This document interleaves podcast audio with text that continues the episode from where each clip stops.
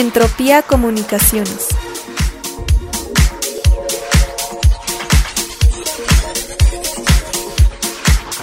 Somos una agencia productora de contenidos digitales que transforman conceptos. Escúchanos y abre tu mente.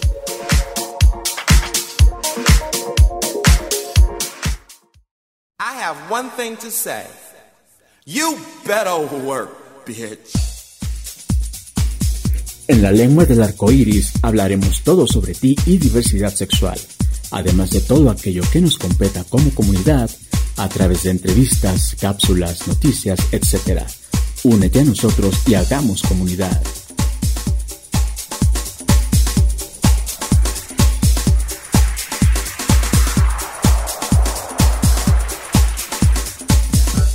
Síguenos en Facebook, Spotify y Mixcloud como La Lengua del Arcoiris, en Twitter como arroba lengua arcoiris y en Instagram La Lengua 1.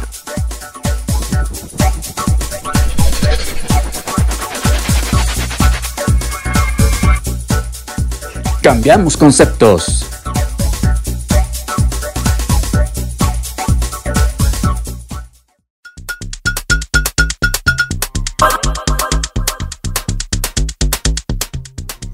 Hola, bienvenidos. Yo soy su amigo Eric Amalio y me acompaña Sara Ibarra. Estamos aquí para escucharnos y sobre todo lo que sienten. Sean bienvenidos. Y para empezar, iniciamos con nuestra sección de noticias, con lo más importante que tenemos para comunicarles. Escuchemos.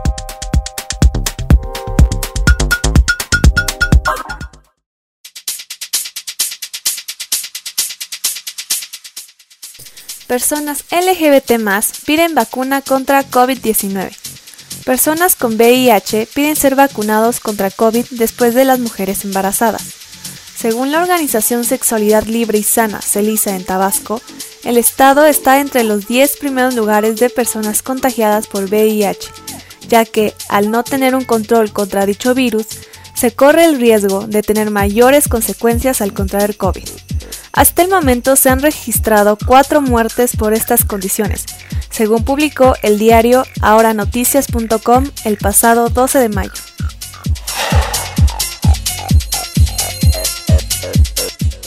Comunidad LGBT recobra protección en salud. El presidente de Estados Unidos, Joe Biden, restableció las leyes de protección de salud a las personas LGBT revocadas por el expresidente Donald Trump.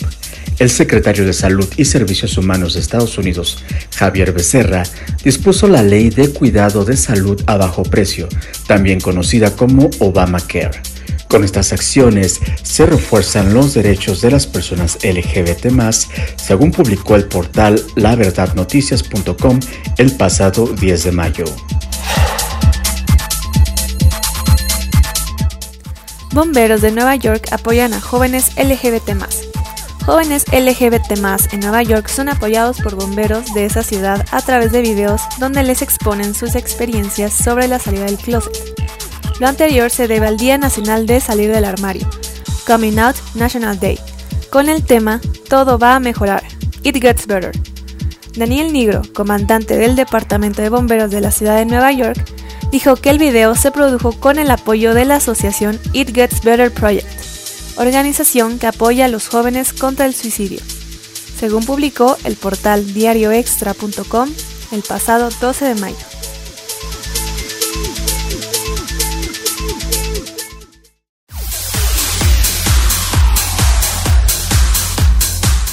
Contextos nos acerca más a nuestros invitados para ayudarnos a conocerlos un poco más. Quédate y disfruta.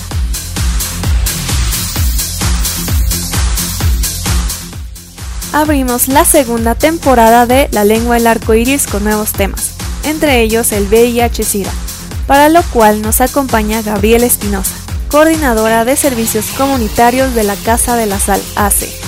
Dicha institución apoya a niños con VIH-Sida, entre otros servicios.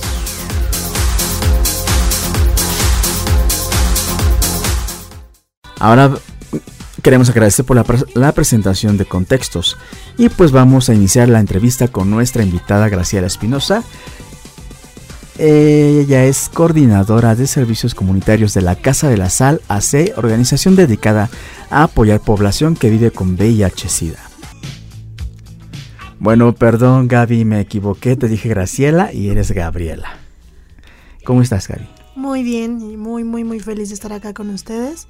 Y sí, oye, mis papás se mataron pensando en el nombre. Ah, imagínate yo cambiando a tu ¿no? No, no pasa nada, pero estoy muy muy contenta de estar acá contigo y principalmente poder tomar en cuenta y hablar sobre este tema que para mí, en mi vida es muy importante y que para la población también lo es.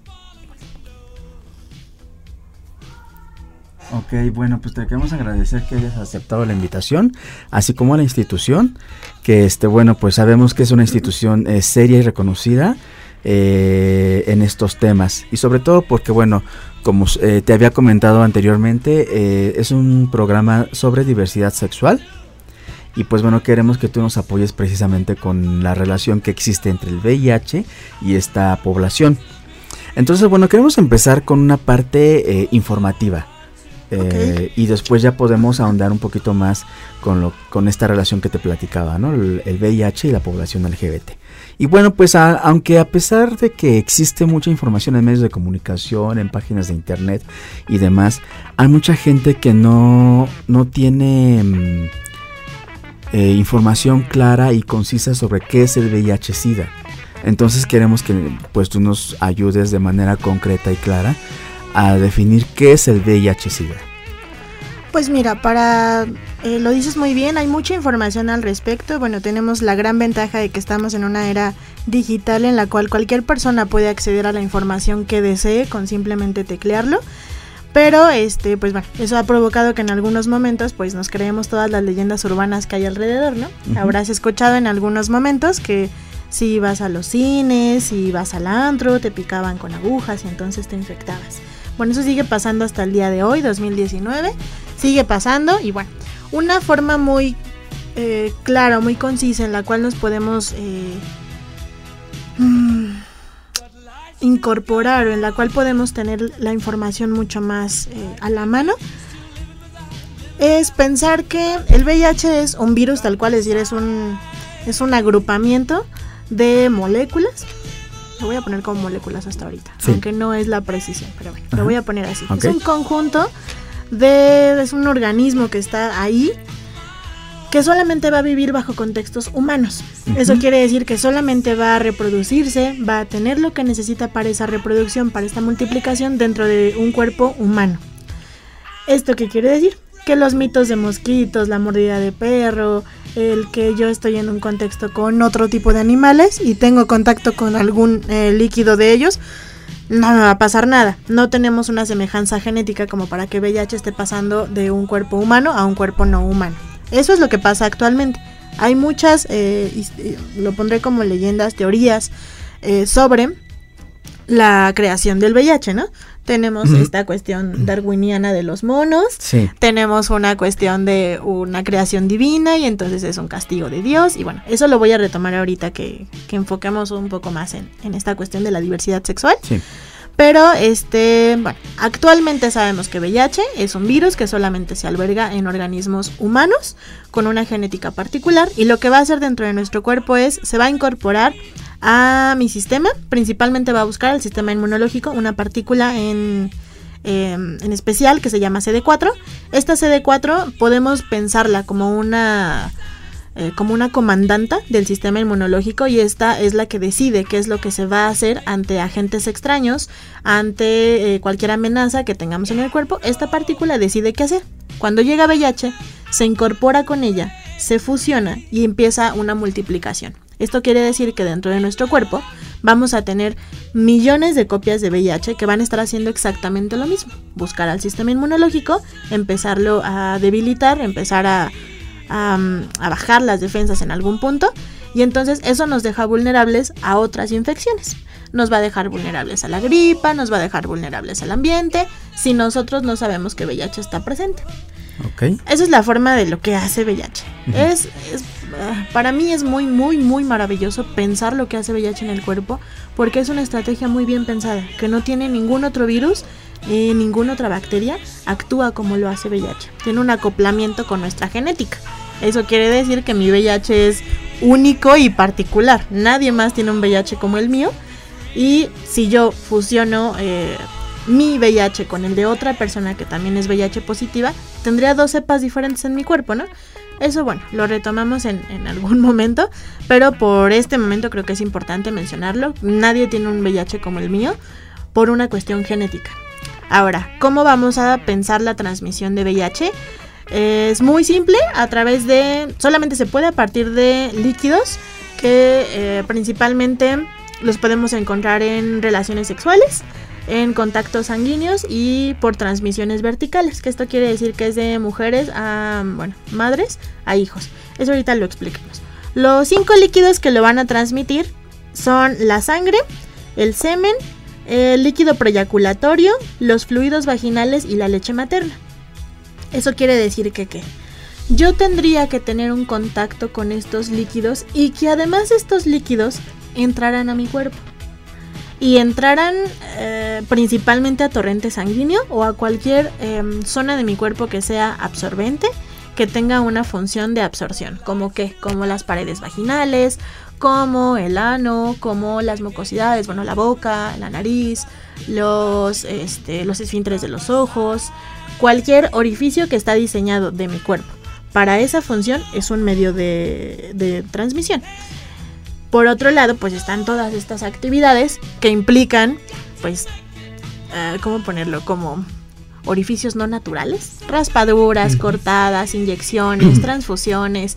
Entonces, a mí se me hace muy bonito pensar mi participación en esta transmisión de, o en, en, en, adquirir VIH o en transmitirlo, desde yo cómo me involucro con estos líquidos. O sea, los líquidos están ahí y pertenecen al cuerpo de otra persona.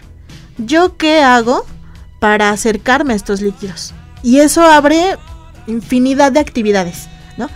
Popularmente sabemos que es la sangre y la, las relaciones sexuales, ¿no? Es lo que más nos enseñan en la escuela.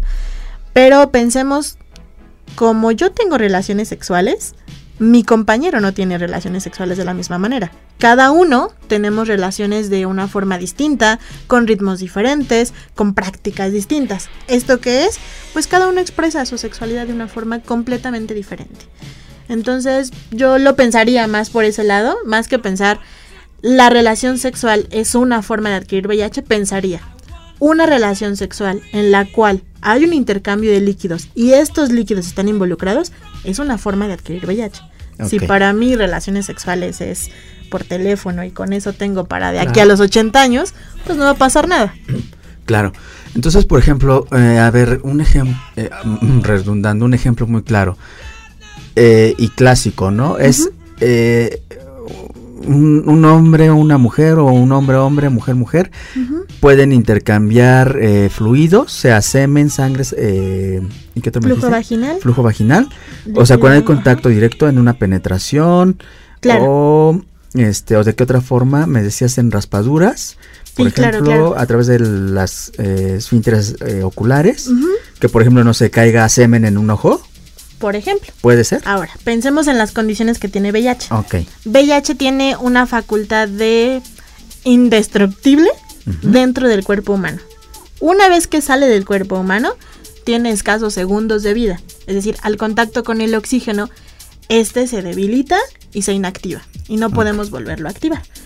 Eso es importante porque si yo voy en la calle, ¿no? pensando aquí en una escuela, ¿no? Y entonces estamos teniendo una actividad en campo. Yo me raspo la mano, pero en donde me raspé fue encima de un charco de sangre. Ok. Esa sangre ya está oxidada y estuvo en contacto con el ambiente. Es una sangre que la podemos nombrar como inútil. Es una sangre que no tiene una capacidad de vida. Si yo la ingreso a mi cuerpo, me va a causar una infección seguramente, okay. pero por el ambiente, por todo lo demás, no por VIH. Okay. Esa sería una forma de pensarlo. Sexo oral, sexo anal, sexo vaginal son prácticas de penetración. Uh -huh. Ahora, sexo oral pensando principalmente el contacto de la boca con el pene. Y obviamente con la vagina. En el caso de eh, sexo vaginal, vamos a contemplar la penetración tanto de vagina con pene como de vagina con vagina. Porque puede ser que eh, hay estudios incluso que dicen que la forma de transmisión de VIH entre mujeres eh, homosexuales, lo que sabemos que son lesbianas, es muy baja. Pero entonces no contempla que yo físicamente las mujeres tenemos muchas más posibilidades de infecciones por lo vulnerable de nuestra vulva. Todo el tiempo estamos en contacto con ropa que nos causa irritación, tenemos contacto con el ambiente, el calor y muchas cosas más. Entonces, no tome en cuenta que puede haber irritaciones, que todo esto que le pasa a mi vulva de una forma natural, que pueden ser esto, irritaciones, cortadas, tal vez yo, yo me depilo y entonces esas son heridas abiertas. Y ahí tendríamos un intercambio de líquidos. Ok, por ejemplo, ya que ha habido este intercambio de líquidos, como mencionas, eh, ¿En qué momento debemos de, eh, de acudir a hacer una prueba de diagnóstico sobre VIH? Ok. Ya que tuvimos este tipo de, situaciones, ¿no? Ok, vamos a suponer. Eh, regularmente cuando te haces un examen dental. Regularmente cuando la gente siente alguna molestia, ¿no? Exacto. Cuando siento que algo no está bien.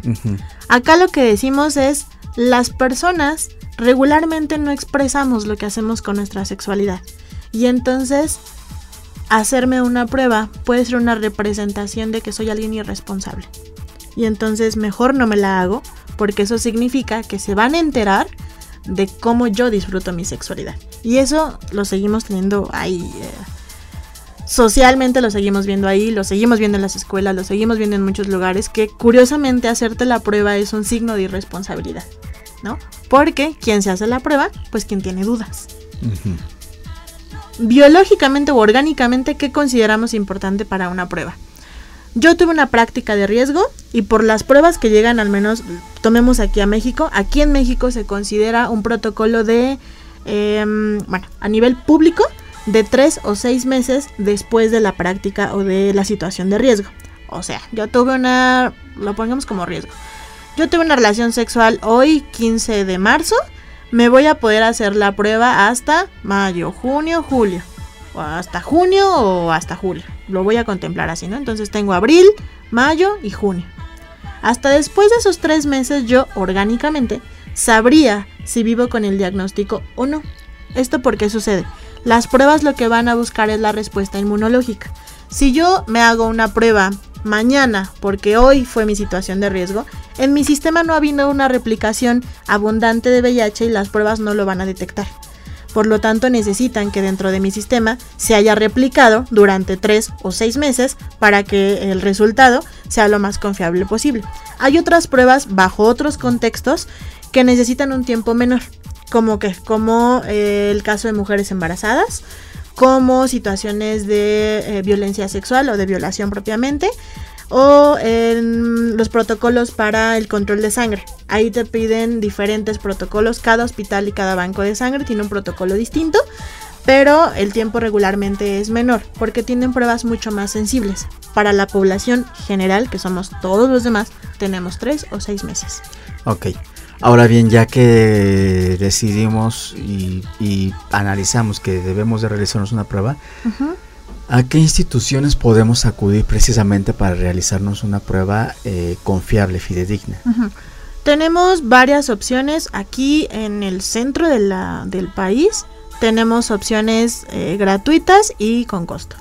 Gratuitas tenemos Clínica Condesa como la que nuestro gobierno nos ofrece para podernos realizar una prueba de forma gratuita, además de lo más importante que es tener una consejería pre y post. ¿Esto qué quiere decir? Que antes de hacerme la prueba me expliquen qué es lo que va a pasar, en caso de salir positivo, qué va a pasar, en caso de salir negativo, qué va a pasar, y me den un seguimiento en caso de salir reactivo.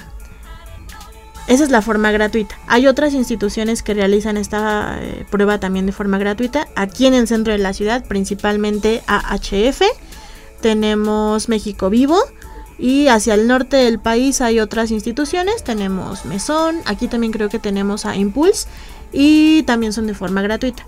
Cualquier laboratorio privado, también nos puede ofrecer esta prueba con un costo aproximado entre 180 a 200 pesos, pero eso ya depende del laboratorio, ¿sale? Eso es de la parte privada. Para la parte eh, pública y asociaciones civiles, como es nuestro caso, tenemos esas opciones. Casa de la Sal apoya los casos de consejería y hacemos campañas para tratar de llevar estas pruebas a los lugares que más lo necesitan.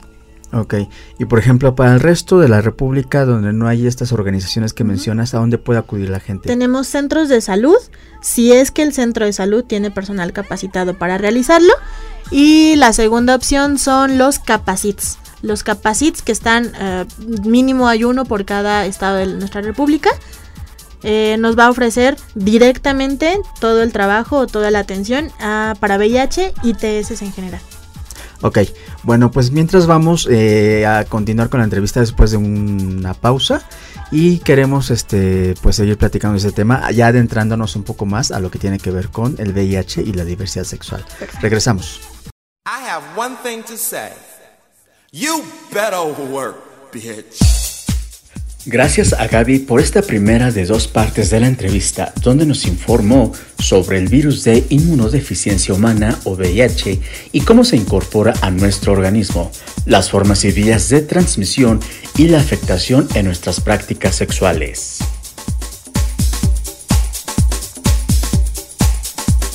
Sara y Eric queremos agradecerles que nos hayan escuchado este día. Síguenos en Facebook, Spotify y Mixcloud como La Lengua del Arco Iris en Twitter como arroba lengua arcoiris y en Instagram la lengua 1. La próxima semana les tendremos más contenido. Nos seguimos escuchando.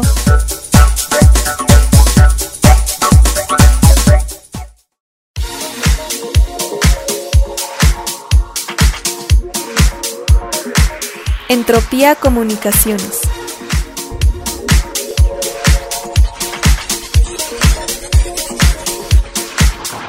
Somos una agencia productora de contenidos digitales que transforman conceptos. Escúchanos y abre tu mente.